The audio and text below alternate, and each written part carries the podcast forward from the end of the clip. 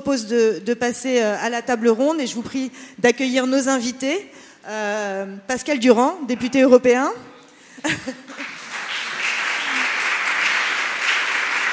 Antoine Frérot, président de Veolia. Antoine Laurent, responsable du plaidoyer de Reclaim Finance. Et euh, last but not least, Nathalie Layani, donc présidente du FIR. Denis Terrien indiquait euh, dans son, introduction que les entreprises peuvent beaucoup euh, sur les enjeux de durabilité. Donc maintenant, je vais vous laisser la parole et merci Patrick d'animer cette table ronde pour voir dans quelle mesure effectivement les entreprises vont pouvoir beaucoup face à l'urgence des transitions. Merci. Mesdames, Messieurs, bonsoir et merci infiniment Denis d'avoir ta place t'es due devant, d'avoir tracé avec sincérité, avec sincérité et précision euh, les positions euh, de la communauté des administrateurs en France, euh, qui traite ces débats. ils travaillent beaucoup Hein, se pose toutes les questions que tu as abordées et débouche aujourd'hui, non pas sur des, euh, je dirais, c'est pas des positions figées, sur des, sur des dynamiques, sur des, réflexions. Je conseille à tout le monde d'aller à la journée euh, annuelle des administrateurs que, que, tu animes, énormément de gens, et où on voit qu'il y a euh, une capacité à prendre en compte tout ce que tu as donné. Et c'est ça qui est intéressant en, réalité, c'est cette plongée des débats d'administrateurs au cœur de au cœur de la société. Donc, on peut témoigner que à travers ton exposé qu'elle existe et on va demander à nos intervenants de, réagir par rapport à ça, puisque en fait, euh, aujourd'hui, euh, vous donnez le là et en matière de gouvernance, à part, enfin, il y a le, haut comité AFEP-MEDEF, euh, mais on est en France dans un, qui est dans un cadre d'autorégulation. Et finalement, c'est à travers les positions de l'IFA, comme tu le fais aujourd'hui en faisant l'effort d'en discuter avec l'extérieur, que les choses s'ajustent. Et ça, je crois que c'est un vrai progrès. Euh, dans, dans, le moment, l'autorégulation euh, n'est pas forcément le, bon mode. Bon, ça, euh, je dirais que toutes les places ont leur tradition. je pense qu'on pourra peut-être revenir là-dessus. Alors, donc merci à vous dans, dans l'ordre, Pascal, qui achève un, mandat qui a été sacrément nourri, important, crois que jamais l'Union européenne n'a sorti autant de textes lourds et, vraiment de textes de, rupture aussi sur la prise en compte à travers le Green Deal euh, des euh, enjeux euh, au sens large de transition pour nos sociétés, notre économie.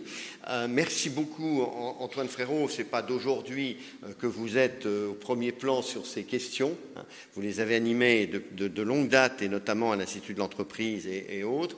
Et il est vrai que lors de votre Assemblée générale, sur laquelle vous vous êtes expliqué, on a pu vous entendre pas mal, vous avez vécu directement cette discussion sur la position des parties prenantes, le rôle du Conseil de l'AG, et on est très intéressé à, vous entendre pour voir comment tout ceci peut euh, continuer d'évoluer positivement.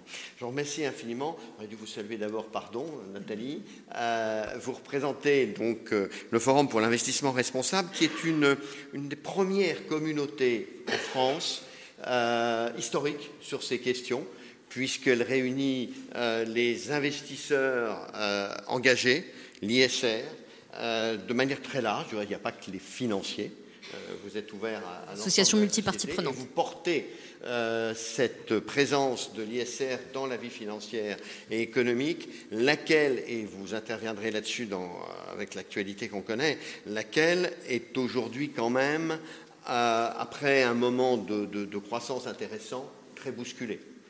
On a beaucoup de remises en cause. Il n'y a pas que le CERN Climate qui est un de vos sujets sur lequel je pense que vous direz un mot, mais plus qu'un mot apparemment. Un mot, ou deux, un mot ou deux comme vous le souhaitez, puisqu'en plus il est en discussion à l'Assemblée nationale en, ce moment, donc c'est intéressant de vous entendre là-dessus, mais euh, parce que euh, il y a euh, aussi énormément d'éléments sur la place de l'investissement responsable dans, dans, notre économie qui aujourd'hui ont tendance peut-être à être remis en cause pense au label ISR, je pense à beaucoup de choses que vous aborderez. Et puis tenant, merci beaucoup. last but not least, Hein.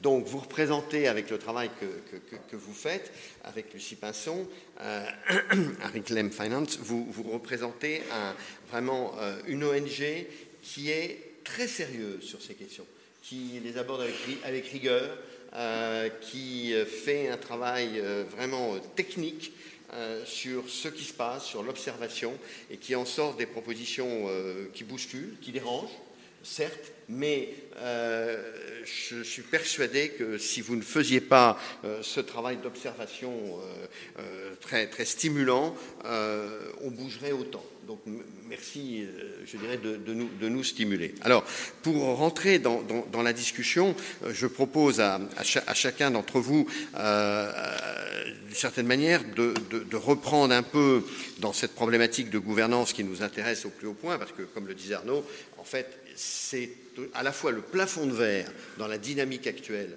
de la durabilité en France, qui est forte, qui est très forte. Je ne ferai pas simplement allusion au travail de, pouvoir public sur la planification, euh, bien au-delà de ça, qui est forte, qui est forte dans la société, euh, mais euh, qui pour autant a du mal parfois, il y a de la conflictualité ou, ou de l'omerta à, traiter des sujets dont on voit bien qu'il faut, sur lesquels il faut s'entendre, il faut s'entendre sur leur, leur traitement progressif, raisonnable, équilibré ou indispensable, et notamment sur, pour les, pour les citer, euh, au travers de, ce qui est demandé au conseil d'administration euh, de Nice, c'est euh, un, est-ce que vraiment les stratégies climat sont prises en compte dans, les conseils aujourd'hui à un point tel que cela modifie les décisions fondamentales?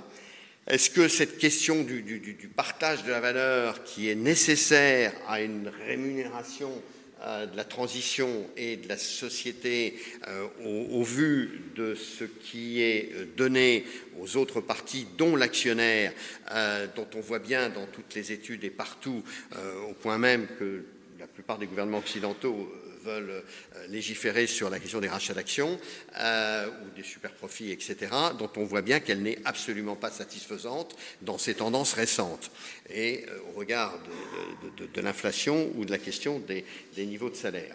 Trois, sur la question de la vigilance, c'est-à-dire de, l'intégration dans la chaîne de valeur de toutes les composantes d'un développement durable confère ODD, qui est en discussion à Bruxelles, c'est un texte dont nous parlera euh, Pascal Durand, et qui est probablement là vraiment le, curseur d'un basculement de modèle si on va jusqu'au bout, on l'espère, avec une vision extraterritoriale pour que euh, on ne vienne pas pénaliser la compétitivité européenne, mais euh, à ce stade-là, euh, ce serait, avec en arrière le texte français, ce serait quelque chose d'important, pour autant que les organisations professionnelles ne s'abordent pas effectivement euh, cette évolution qui peut se faire du reste d'une manière raisonnable.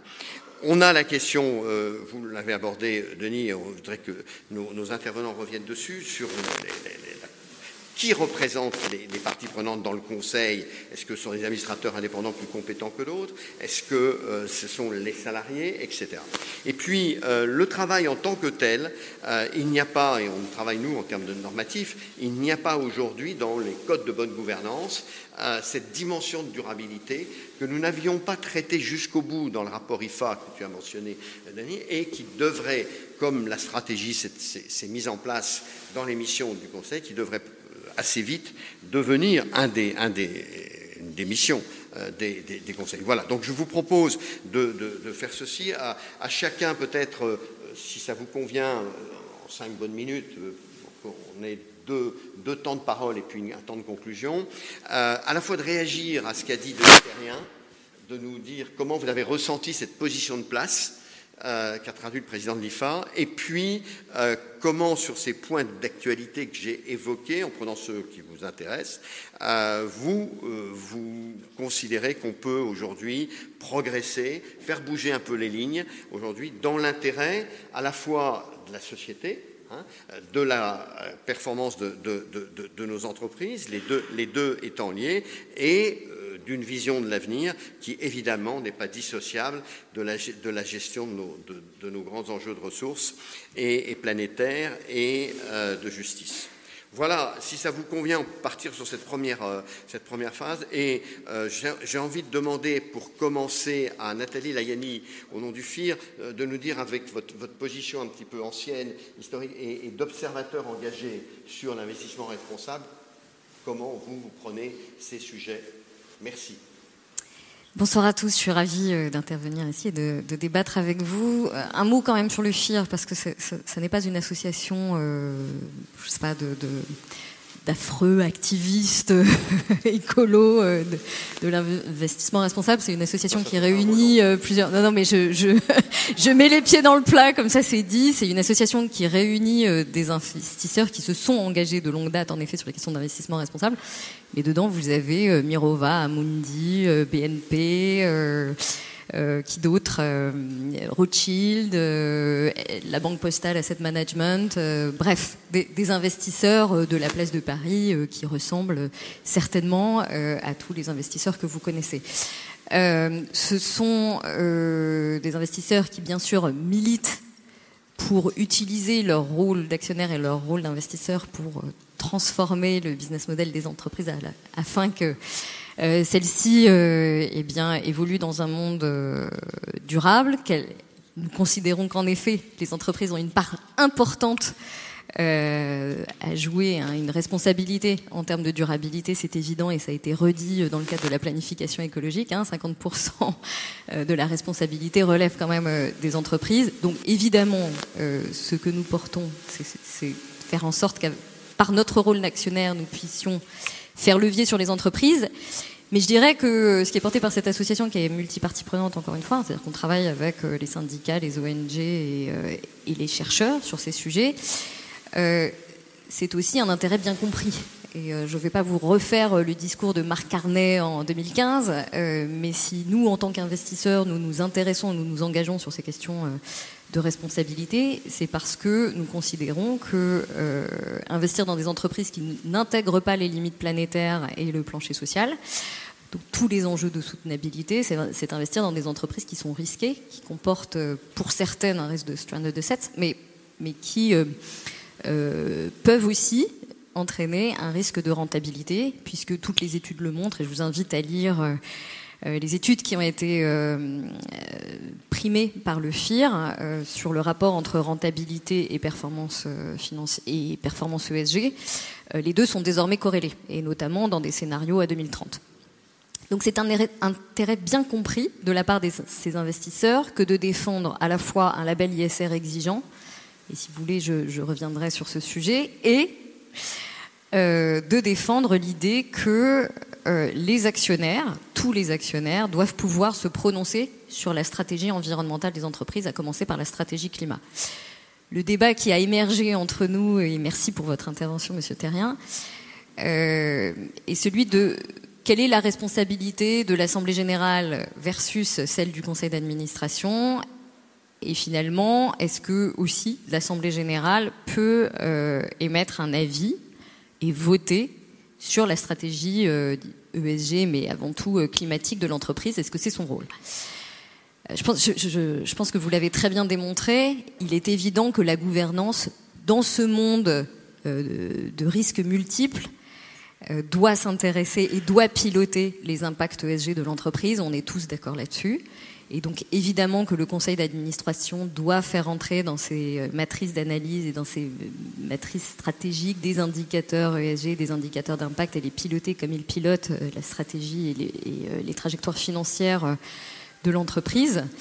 mais pour un investisseur, comme je l'ai dit, c'est aussi absolument essentiel de pouvoir maîtriser le risque des entreprises dans lesquelles il investit et le risque extra-financier des entreprises dans lesquelles il investit. Et donc, il est légitime pour un investisseur de pouvoir se prononcer sur euh, la stratégie climat des entreprises. Et donc, j'irai vite et je, répondrai à vos questions, mais c'est la raison pour laquelle euh, le FIR a défendu l'idée que tous les trois ans, les, les grandes entreprises cotées devaient présenter à leurs actionnaires dans une démocratie actionnariale bien comprise, euh, leur stratégie, non pas pour euh, les sanctionner, non pas pour les juger, mais simplement pour euh, bah, les inciter d'abord à converger vers ces, modèles qui, intègrent les limites planétaires et qui justement réduisent le risque environnemental, et pour pouvoir émettre un avis qui bah, on aimerait qu'il puisse être pris en compte par euh, la gouvernance de l'entreprise, mais qui serait consultatif. Donc, comprenons-nous bien, la position du FIR, c'est un vote tous les trois ans sur la stratégie, avec la possibilité chaque année de voir où en est l'entreprise sur son alignement. Euh, et puis, euh, c'est ensuite au conseil d'administration de l'entreprise de, l'intégrer. Je finis là-dessus. L'amendement qui a été déposé par Alexandre Holroyd sur le sujet a été adopté à l'Assemblée nationale. Donc ça n'est pas que la position du FIR, hein. c'est désormais euh, la position d'une majorité des députés qui représentent aujourd'hui les Français. Euh, et ça va passer en commission mixte paritaire euh, le 8 ou le 9 octobre, donc euh, verdict dans quelques jours. Alors on verra, si, ça va jusqu'au bout. J'aimerais quand même dans un prochain tour que vous puissiez quand même répondre aussi, après avoir rappelé le rôle fondamental des investisseurs responsables, quand même sur aussi leur remise en cause actuelle. on a aujourd'hui une situation de la finance durable qui est quand même sur le grill, qui pose problème à travers une multiplication des outils ESG très contestés, contestables et en situation aujourd'hui euh, qui ne sont plus satisfaisantes, euh, que l'Europe, Pascal mot, va reprendre à travers la nouvelle SFDR euh, quand même prochainement, parce qu'on voit bien que ça ne fonctionne pas, article 8, article 9, tout ça est quand même assez pagailleux, vous en conviendrez. Et donc, voilà, j'aimerais aussi que vous nous disiez comment vous allez prendre votre part aussi à ceci. Peut-être Pascal, maintenant, euh, l'Europe a essayé. Non, non, vous, le, vous reviendrez dessus. je répondrai pour parce que je veux qu'il y ait du rythme et, des échanges entre nous. Pascal, vous avez tenté donc euh, de cadrer la gouvernance durable au début de votre mandat. Euh, on arrive aujourd'hui à un bilan qui reste intéressant, pas forcément totalement satisfaisant à vos yeux. Je vous laisse expliquer. Merci beaucoup, Patrick. D'abord, je, voudrais quand même remercier euh, Denis Terrien d'avoir euh, dit que de toutes les institutions, même si c'est faible, c'est quand même l'institution européenne qui recueille le plus euh, de, taux de confiance. Donc c'est une, bonne. Après les entreprises, non, non, mais là, je, parlais des institutions. Je parlais des institutions. Mais, mais alors, si c'est le cas, alors ça me va très bien. ça me va très très bien parce qu'en fait, ça, ça, me permet en fait de revenir à quelque chose euh, qui me semble essentiel et qui est le point de départ euh, de l'état de la législation dans lequel on arrive. On a parlé euh, des limites planétaires, on a parlé de la disparition de la biodiversité, du dérèglement climatique, etc., qui sont des réalités objectives auxquelles le monde, dans sa totalité, se trouve confronté. Et dans le monde, il y a les entreprises, qui évidemment ont une part majeure. Moi, j'ai été élevé, je vais dire juridiquement, dans ma fac de droit, on m'avait appris qu'une entreprise, d'abord c'est un contrat, c'est un contrat que des, que des gens décidaient de faire entre eux pour partager les bénéfices et les pertes. Et c'était ça, le rôle de l'entreprise. C'était un contrat, et un contrat qui avait vocation à faire ses bénéfices et ses pertes. Si je reviens, ça paraît quand même un peu ringard de revenir au droit romain, je suis vieux mais pas à ce point-là, mais la réalité, c'est que à l'époque, on pensait que le bien, l'intérêt général, était entre les mains de l'État ou des collectivités, des institutions politiques au sens noble, large, à l'époque, vu comme tel.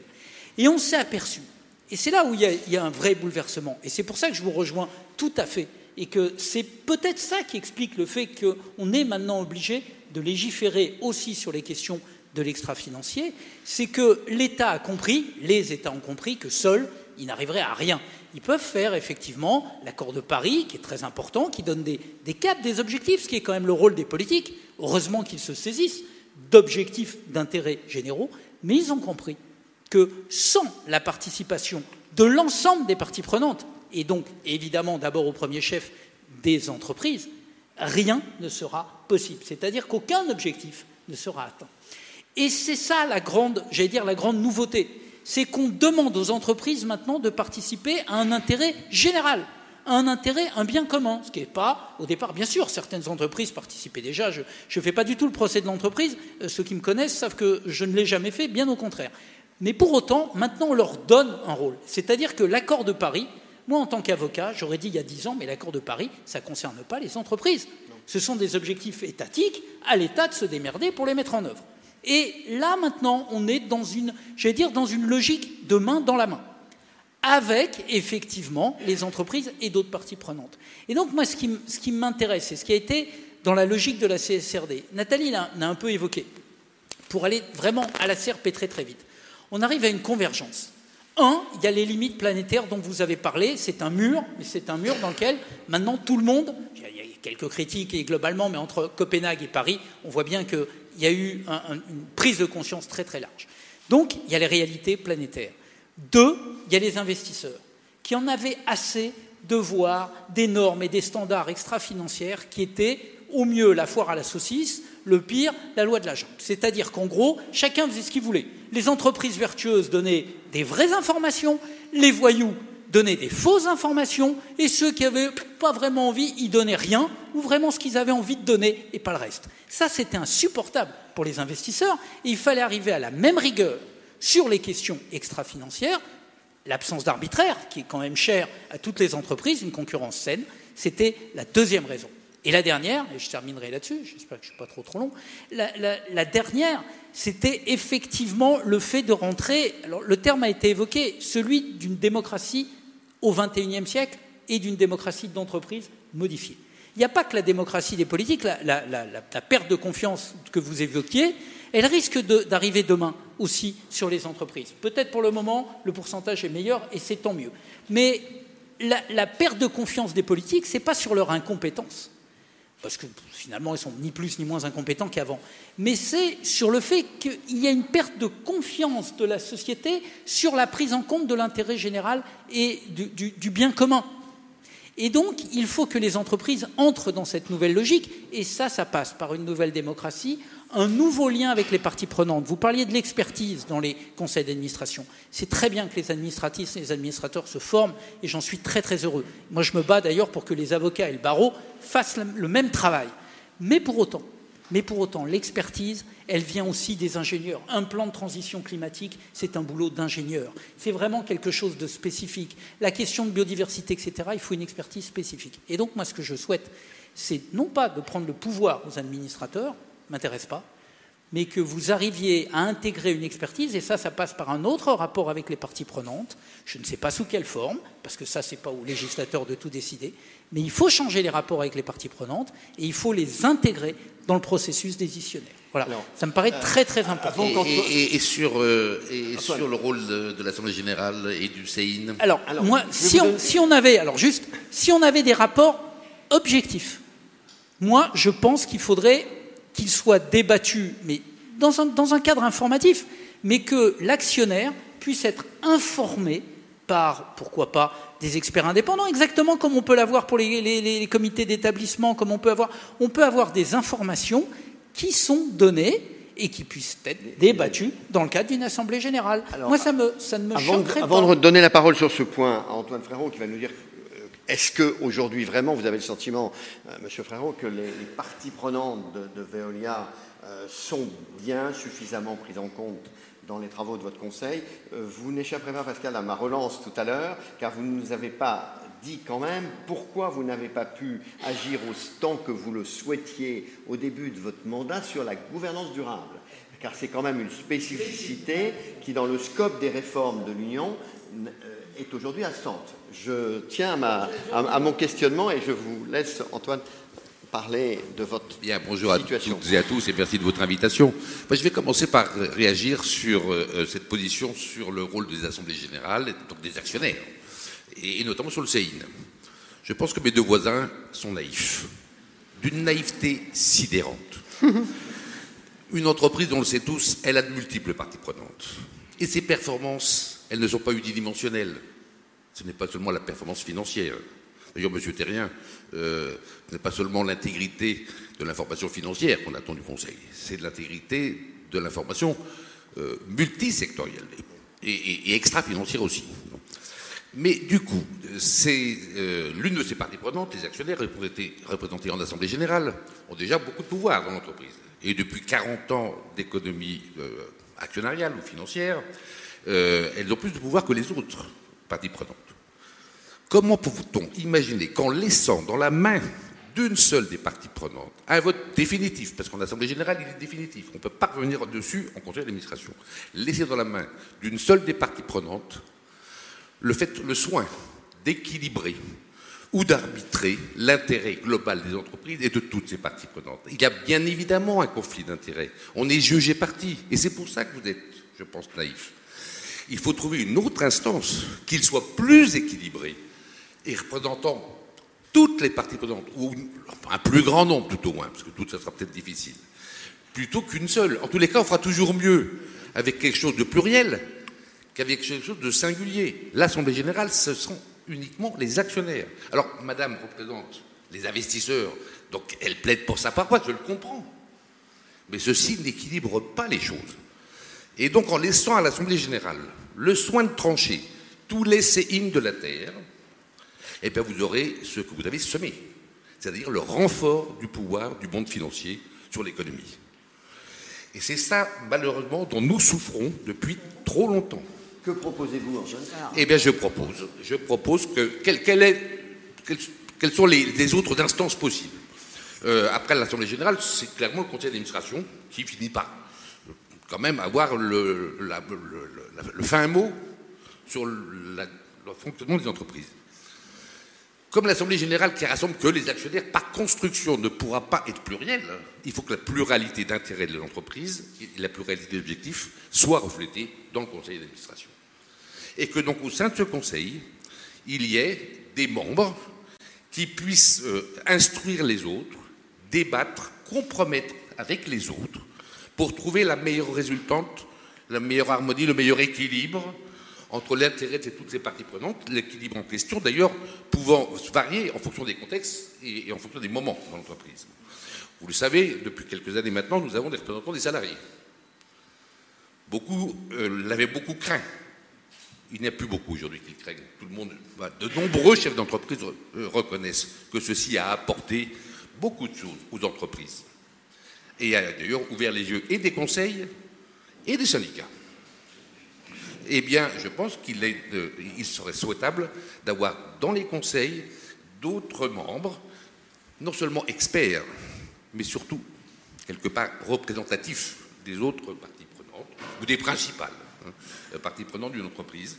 Et c'est ainsi que naîtra le meilleur, le, consensus optimal dans la manière de conduire l'entreprise. Avant que Antoine donne son avis plus large sur ces débats, comment vous pouvez vous assurer que euh, votre représentant, votre administrateur, qui euh, représente effectivement d'autres parties prenantes, est-ce qu'il faut qu'il soit choisi parmi? Est-ce que c'est au contraire son expérience propre? Est-ce que c'est le processus de sélection ouvert?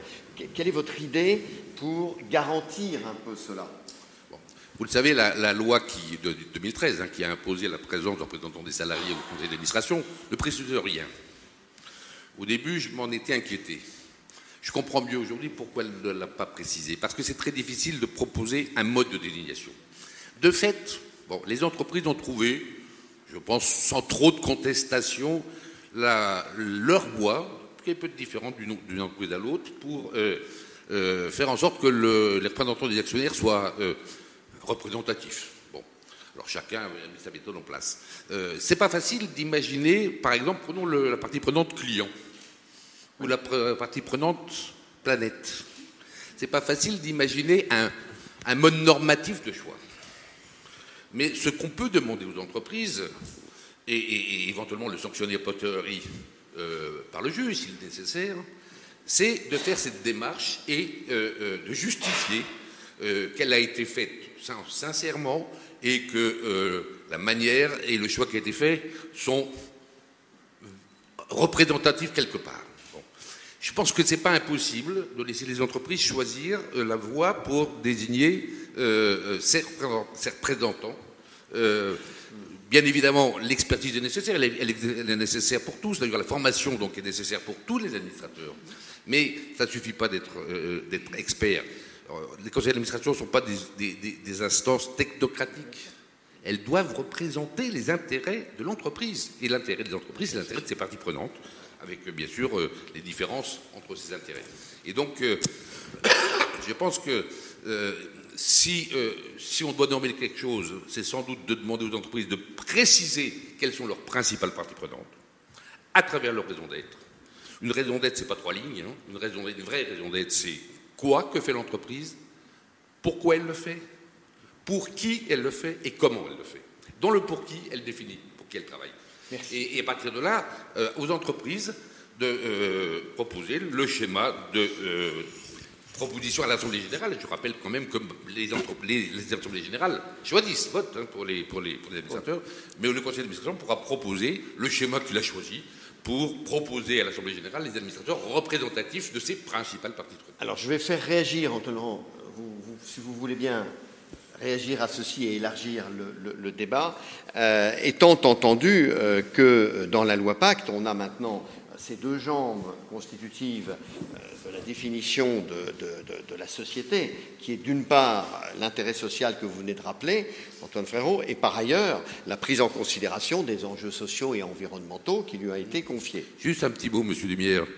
Si l'Assemblée générale de Veolia n'a pas voulu accepter le vote que je leur avais proposé, de laisser au seul conseil d'administration le soin de euh, valider et de mettre en œuvre la raison d'être de l'entreprise. C'est justement parce qu'ils ont réclamé d'avoir le dernier mot. Hmm. Et, les actionnaires ne souhaitaient pas laisser cela au conseil d'administration. Euh, et ceci est symptomatique. Ne soyons pas naïfs.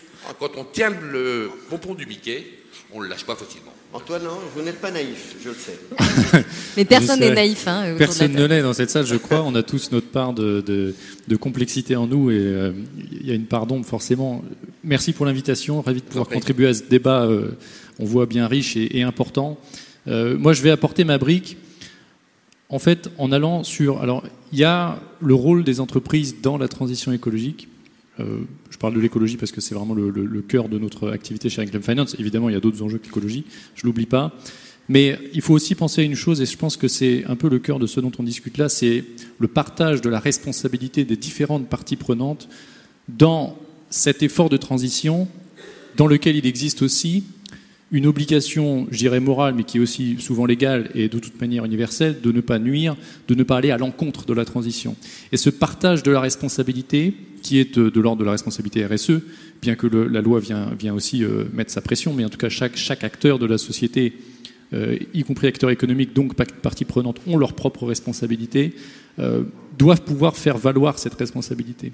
Lorsqu'on parle des assemblées générales et en particulier de cette question du CN Climate, il est, selon nous, en fait, c'est un outil qui permet justement de créer un nouveau trait d'union entre euh, l'entreprise et le pouvoir de l'entreprise qui est concentré sur le conseil d'administration en lien étroit avec la direction, euh, sur lequel repose évidemment la responsabilité sociétale au sens large, une responsabilité qui se doit d'être partagée avec ces investisseurs parce qu'eux-mêmes ont une responsabilité en tant qu'investisseurs vis-à-vis de l'activité des entreprises euh, de leur portefeuille. Et chez Reclaim Finance, le cœur de notre métier, je dirais, nous, c'est de dire aux investisseurs, entre autres aussi au, reste du monde de la finance, mais de leur dire, euh, euh, en tant que, financeur de l'économie, vous avez une responsabilité. Le problème qu'on a, c'est qu'aujourd'hui, et c'est tout l'intérêt de ce CN Climate que nous, on soutient, c'est qu'il y, y, y, a une difficulté dans le dialogue actionnarial à faire valoir cette responsabilité. Et le conseil d'administration, qui est quand même élu par les actionnaires, donc il y a un lien, non pas d'alignation, mais au moins de... de, de... Déjà beaucoup, hein oui, heureusement qu'il y a un minimum de démocratie dans la constitution la conseil d'administration. Euh, euh, le conseil d'administration a des comptes à rendre à l'ensemble de ses parties prenantes, y compris à ses actionnaires. Euh, on l'a vu avec le CONPay, c'est une, suite logique du sens de l'histoire qui veut qu'évidemment les actionnaires qui, décident de la, enfin qui qui prennent part à la décision sur le partage des, des, productions, de la production des bénéfices de l'entreprise euh, aussi prennent part à cette décision sur la part que prendraient les, membres du conseil d'administration de la rémunération et sa direction. Permettez d'intervenir une seconde là-dessus. Je crois qu'il y avait un, ticket avant. Euh. Quand, on reproche au monde financier que les patrons d'entreprise alignent leur action sur l'intérêt des actionnaires et qu'on leur confie en plus le soin de décider par le CNP de leur rémunération, comment voulez-vous qu'on ait une évolution? Dont acte.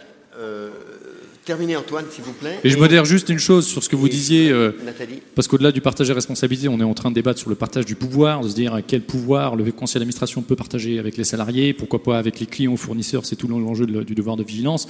Ou là, lors d'une assemblée générale, et puis d'ailleurs, c'est pas que l'assemblée générale, c'est aussi tout le travail qui est fait aux alentours dans la relation avec les investisseurs via le di- dialogue actionnarial. Euh, euh, comment dire, cette, euh, ce, ce partage du pouvoir, il est quand même, tel que, le présent, tel que présenté par ce- cet amendement, il est quand même euh, limité, voire quasi nul. Ça n'est qu'une, qu'une- qu'un, say on, c'est-à-dire c'est, on demande l'avis. Il n'y a, aucune influence telle que l'amendement a été rédigé sur la décision finale euh, euh, de l'entreprise. Si la stratégie climatique est considérée comme mauvaise à majorité par les investisseurs, euh, juridiquement, il n'y a aucune influence. Évidemment, ça aura un impact sur la réputation et on espère qu'il y ait une réaction, du conseil d'administration, mais au moins les, investisseurs ont leur mot à dire et par, cet outil ont aussi une bien meilleure idée de la façon dont l'entreprise compte agir.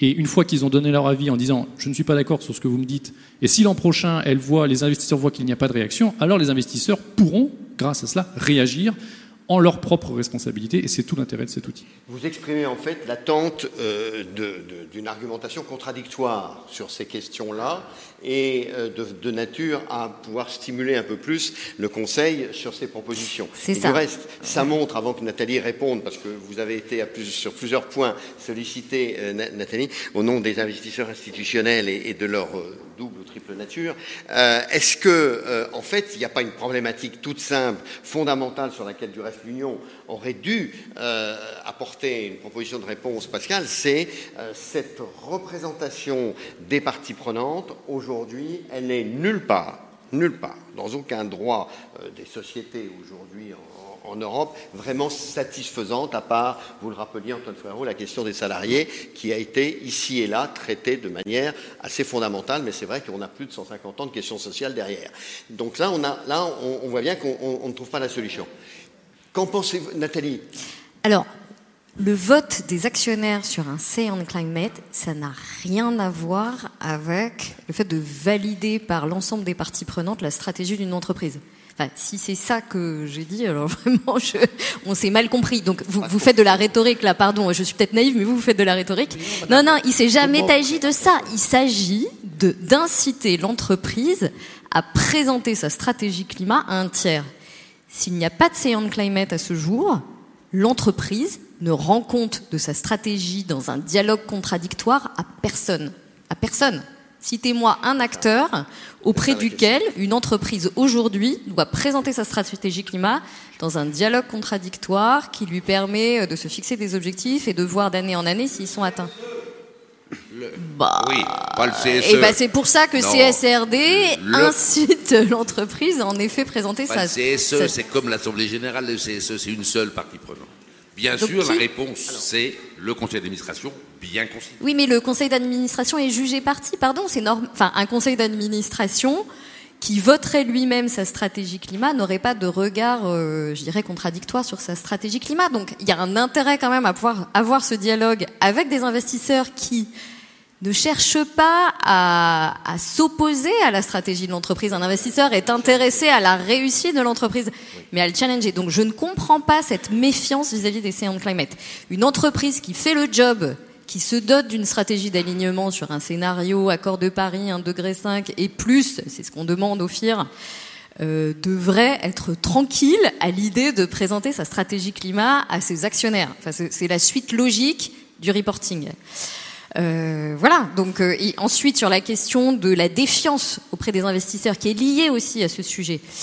Évidemment, au FIR, c'est un sujet qu'on prend à bras le corps. Toutes les enquêtes que nous menons avec l'IFOP d'année en année montrent qu'il y a encore très peu d'épargnants qui acceptent d'investir leur argent dans des euh, dans des fonds ISR ou dans des produits labellisés ISR parce qu'ils s'en méfient, parce qu'ils ne sont pas euh, D'abord parce qu'on leur propose pas, hein, mais aussi parce que ils, se, ils ont un doute sur vraiment l'impact ISR, même s'ils sont demandeurs en fait de savoir euh, beaucoup mieux ce qu'on fait de leur argent.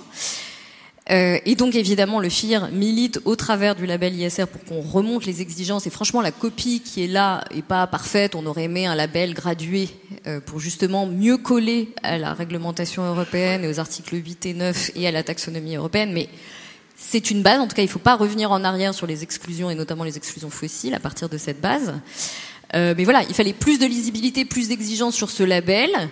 C'est pour ce pourquoi milite le FIR, pour justement lutter contre cette défiance. Et ce que nous faisons aussi, c'est que nous posons des questions euh, aux entreprises du CAC 40 chaque année pour savoir où elles en sont sur l'intégration des questions climatiques, sur l'intégration des questions de gouvernance, euh, de bonne gouvernance, sur la relation avec les parties prenantes, sur le social, etc. Force est de constater que même sur le climat, il y a encore 9 euh, à 10 entreprises du CAC 40 qui n'ont pas de stratégie d'alignement 1,5 degré. Donc, enfin, je veux dire, nos, préoccupations et notre volonté quand même, tous les trois ans, d'avoir ce dialogue sur les stratégies climat, il est fondé sur un diagnostic qui est que on est encore très loin du compte. Euh, et sur les questions sociales, euh, de partage de la valeur et de gouvernance, euh, ce qu'on observe, c'est qu'il y a encore une bonne quinzaine d'entreprises qui, ne se posent pas encore les bonnes questions. Ce qui est étonnant, avant que vous ne repreniez la parole tous, les deux là-dessus, c'est qu'on a le sentiment que quand même, aux États-Unis par exemple, où le SG est extrêmement décrié en ce moment, les débats d'assemblée sont plus forts. Euh, l'activisme est plus clair et plus net de la part d'actionnaires sur la réalité des stratégies climat ou d'autres choses. C'est assez étonnant de voir ce déséquilibre. On a peur en Europe de pousser en gros cette, contradiction alors qu'elle existe de façon beaucoup plus prononcée en réalité dans le capitalisme américain. Oui ou non? Vous le vivez bah, le CN Climate sont, sont venus des pays anglo-saxons, oui. Euh, oui, ensuite, euh, ça, se, ça se développe beaucoup en Europe, hein, en Allemagne, en, Suisse. Euh, c'est exact, mais vous allez voir ce qui va arriver. Oui. Ce que je crains, les actionnaires vont refuser de concéder trop d'intérêt aux politiques environnementales. On va voir que les actionnaires vont refuser aux entreprises des politiques environnementales qui coûtent trop cher. Alors, euh, qui leur coûte trop cher. Vous allez voir ça. Et aux États-Unis, ça commencera par les États-Unis. Antoine je voudrais vous challenger sur ce dernier point, parce qu'il va faire le, pont avec euh, ce que vous auriez voulu ou pu euh, légiférer, Pascal. C'est qu'en fait, on a une extrême difficulté, qu'en pensez-vous? C'est une question que je vous pose, pourrez réagir les uns les autres, à poser la question qu'on vient de vivre avec euh, la nouvelle stratégie de la Société Générale ces derniers jours, euh, ce débat sur le just and decent profit, c'est-à-dire de faire accepter par la communauté financière qu'il y a des niveaux, et on en a parlé ensemble déjà à plusieurs reprises, Monsieur Frérot, et je croyais que vous étiez plutôt là-dessus euh, assez sensible à cette affaire, c'est-à-dire qu'en fait, la maximisation rappelez-vous les débats posés par Emmanuel Faber, la maximisation paraît une mauvaise approche, alors que euh, la canalisation, si je puis dire, dans des rendements qui sont des rendements acceptables, hein, euh, le coût de l'argent, la prime de risque, etc., euh, donnerait peut-être une capacité à s'entendre. Bien évidemment. Mais qu'est-ce que vous constatez à la Société Générale? Les parties prenantes ne sont pas contre ce qu'ils ont proposé. Une seule est contre. Les actionnaires qui ont voté avec leurs pieds et qui ont vendu des actions.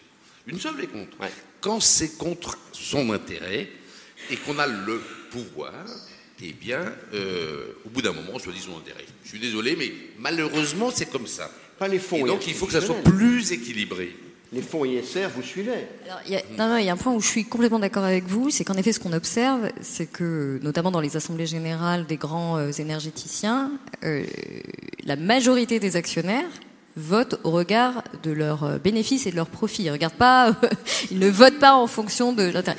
Mais mais il reste que ce vote, encore une fois, permet un, un débat sur la stratégie, euh, qui n'a pas lieu sinon. Qu'il y a un dialogue, il y a un débat, je trouve ça bien, avec toutes les parties prenantes, y compris le CSE d'ailleurs. Hein. Mais c'est un débat. Un vote à l'Assemblée générale, on ne peut pas revenir dessus, malheureusement. Le Conseil, le directeur de l'entreprise ne peut pas revenir là-dessus. Ce point étant, étant dit, Pascal, le juge de paix européen là. Non, c'est pas le juge de paix, c'est que vous avez l'illustration de la raison pour laquelle j'ai pas pu intégrer la gouvernance dans la CSRD. C'est aussi simple que ça. C'est pas la peine d'aller voir plus loin. C'est-à-dire que les Allemands nous sont Non, non, mais quand je dis c'est la discussion, c'est-à-dire en fait qu'est-ce qui se passe? Il se passe que quand nous, moi, déjà en tant que législateur, je l'ai dit tout à l'heure, il y a une sorte de convergence de la société civile qui demande quelque chose, et notamment la fin de l'arbitraire et le fait qu'on ait des normes et des standards qui soient cohérents et, surtout qui, ne polluent pas, on va dire, la libre concurrence.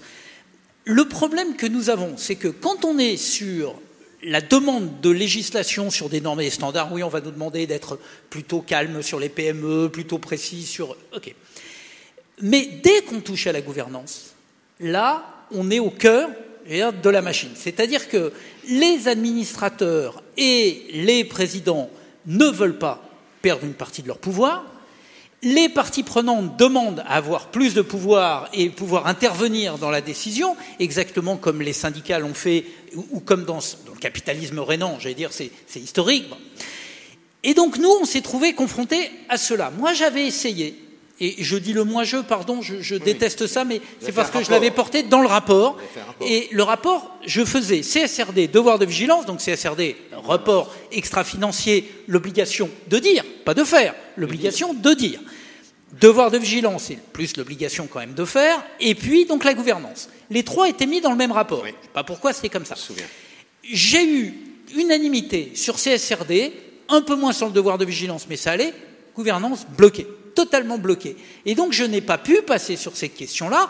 Oui, la diversité femmes-hommes, dès lors qu'on ne demande pas à rentrer quand même dans le pourcentage sur la direction générale. Mais bon, si on reste sur les administratifs et administrateurs, on s'en sort. Mais euh, bon, voilà. Et la France a été remarquable, on a bien fait de le dire. Heureusement qu'elle a légiféré. Mon problème, c'est que j'avais essayé donc de dire, mais on peut peut-être quand même essayer de revoir la gouvernance. On parlait de la démocratie des entreprises. Là, blocage.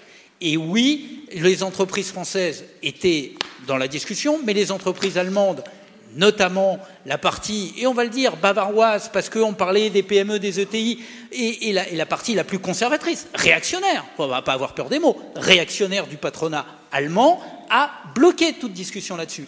Et j'avais essayé de trouver, et je terminerai là-dessus, parce qu'encore une fois, les discussions de terrain sont plus intéressantes. Nous, on essaye d'encadrer, mais on ne décide pas, heureusement j'avais essayé de proposer un comité consultatif des parties prenantes sur des listes, parce que la FEP m'a dit tout de suite, non mais attendez, on ne va pas foutre Greenpeace comme partie prenante dans... Eh ben, très bien. pardon d'être trivial, je n'étais pas à moi de répondre à cette question. Moi, je faisais une proposition. J'ai dit, on peut définir par secteur des listes de parties prenantes sur les clients, les consommateurs, sur les experts des transitions, sur les etc. etc. Et j'avais demandé à ce que ce comité consultatif éclaire de manière parfois confidentielle ou parfois publique, quand on le décidait, le conseil d'administration et que ça puisse faire rapport le cas échéant à euh, l'assemblée d'actionnaires. Eh bien, ça m'a été refusé, effectivement, j'ai perdu là-dessus, c'est-à-dire que je n'ai pas euh, eu de, de, majorité très claire. Et pourquoi? Et donc je le dis, puisque la question m'était posée, quelle ont été les résistances là-dessus? Les résistances sont venues très clairement d'une partie du patronat.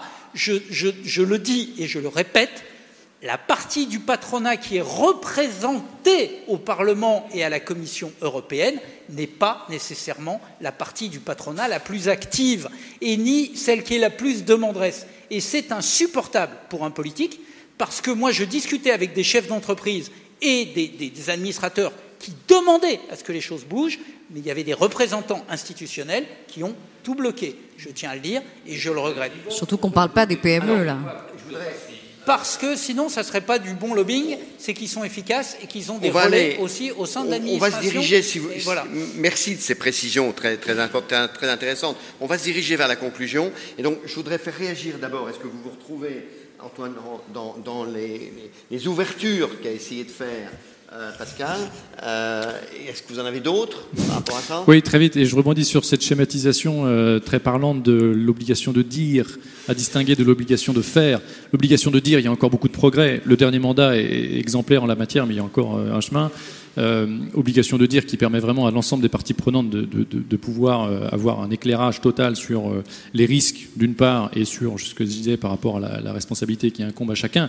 L'obligation de faire, c'est ce que je disais tout à l'heure, qui incombe, qui devrait davantage incomber aux entreprises, y compris aux investisseurs en tant qu'acteurs que, financiers. Ça, c'est dans l'optique d'un politique qui veut contraindre par la loi, mais il y a aussi une obligation de faire en tant qu'institution financière, gestionnaire, d'actifs par exemple, qui est, euh, euh, qui est euh, actionnaire au nom de ses clients, de ses investisseurs.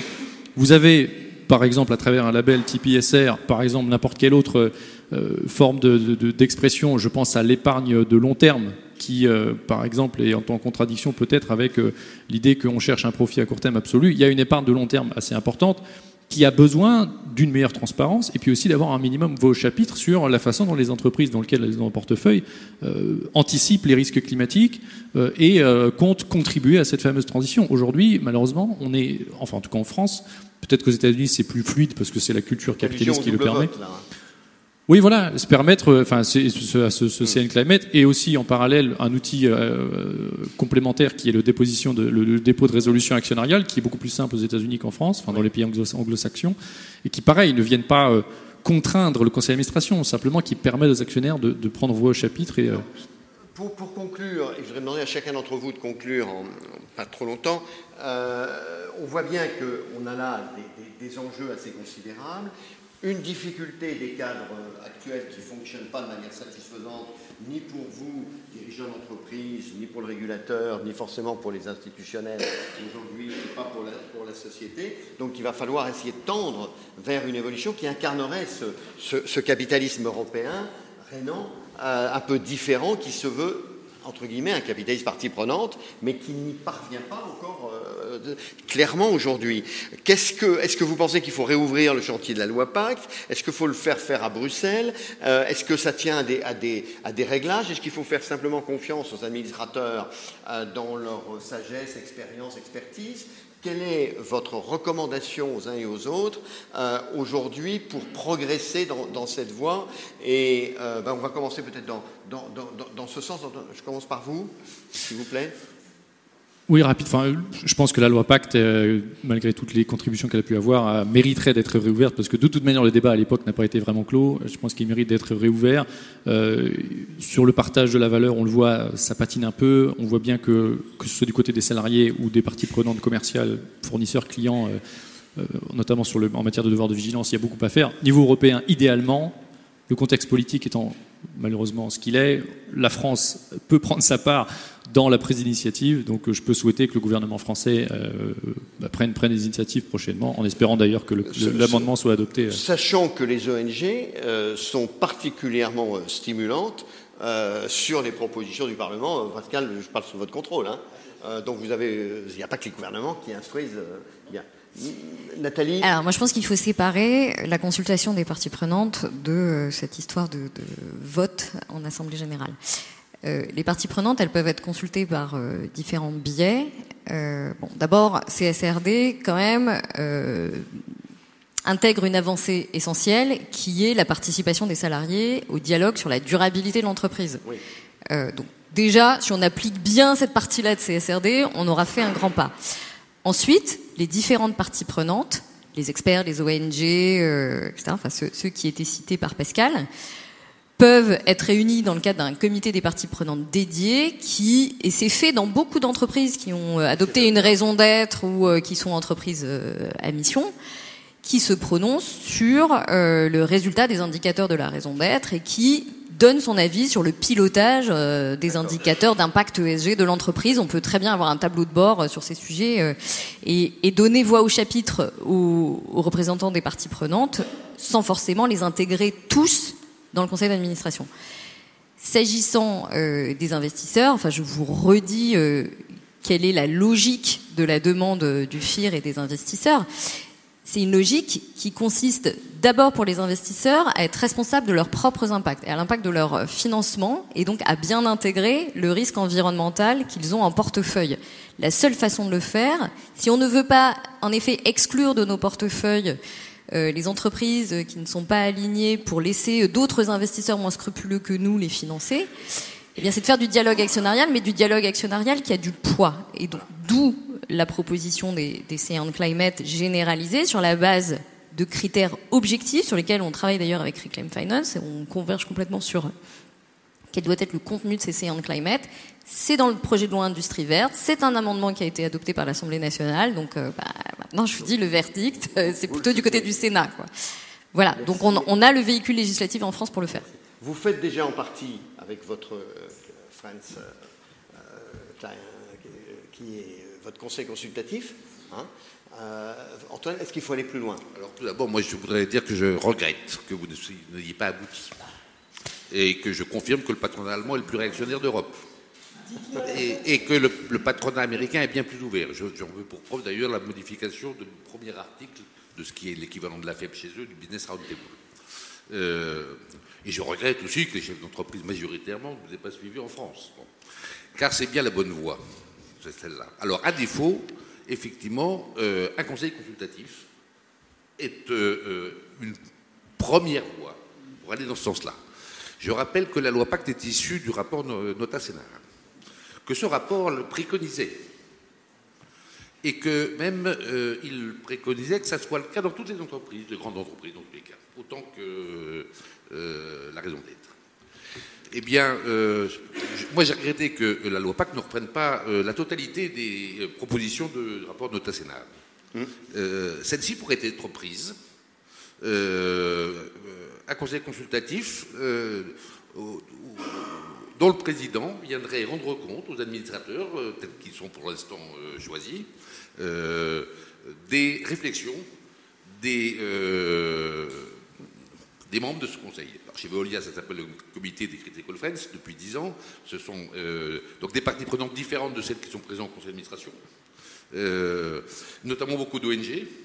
Hein, et c'est pourquoi, pour, un métier, pour le métier de Veolia, d'avoir quelqu'un qui représente, entre guillemets, une ONG environnementale, je ne trouve pas que ça soit du luxe. Hein et ça permettrait un bien meilleur dialogue entre euh, certaines associations, tout au moins, euh, et, l'entreprise. Euh, comme ça a permis un meilleur dialogue entre les salariés et l'entreprise et la direction d'entreprise, la présence des, administrateurs salariés. Donc voilà une voie possible de reprendre la loi, le rapport de Nota mmh, et d'y piocher ce qui manque dans une loi Pacte 2, par exemple. Mais d'acter dans un document qui est communiqué, d'acter les avis des parties prenantes. Pascal, il y a de l'espoir mais il y a plein d'espoir. ça me faisait penser d'ailleurs, c'est Victor Hugo qui disait que sans la naïveté, on ne peut pas faire de grandes choses. Donc, euh, finalement, finalement, on va finir par être naïfs tous les deux, Pascal. Donc, on peut y arriver tous ensemble. pas complice en étant naïf. Hein. Non, non, je, suis complice de rien.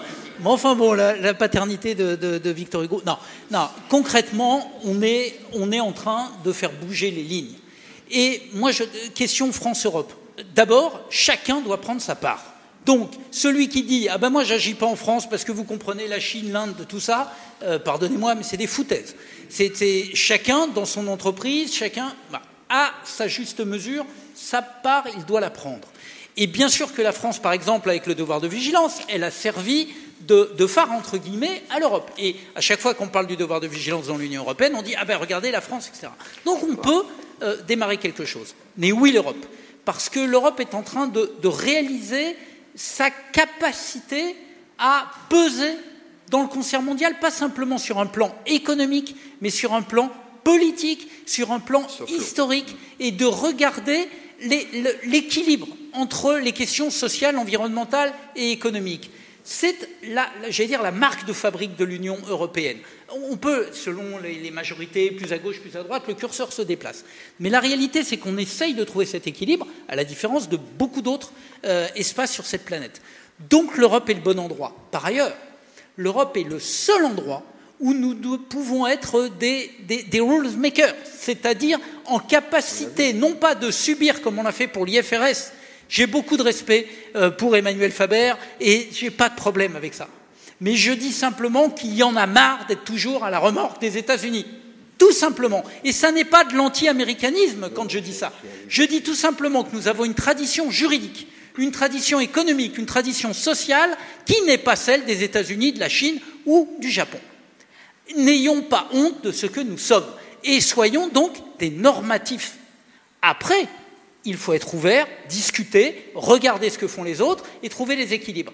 Mais là, ce qu'on est en train de faire, c'est la première fois que l'Europe ose dire, et elle le fait sur le devoir de vigilance, et j'espère qu'on va aller au bout, parce que c'est ça vraiment qui serait très important, c'est sur l'ensemble de la chaîne de valeur. On prend nos responsabilités et on dit, vous savez quoi?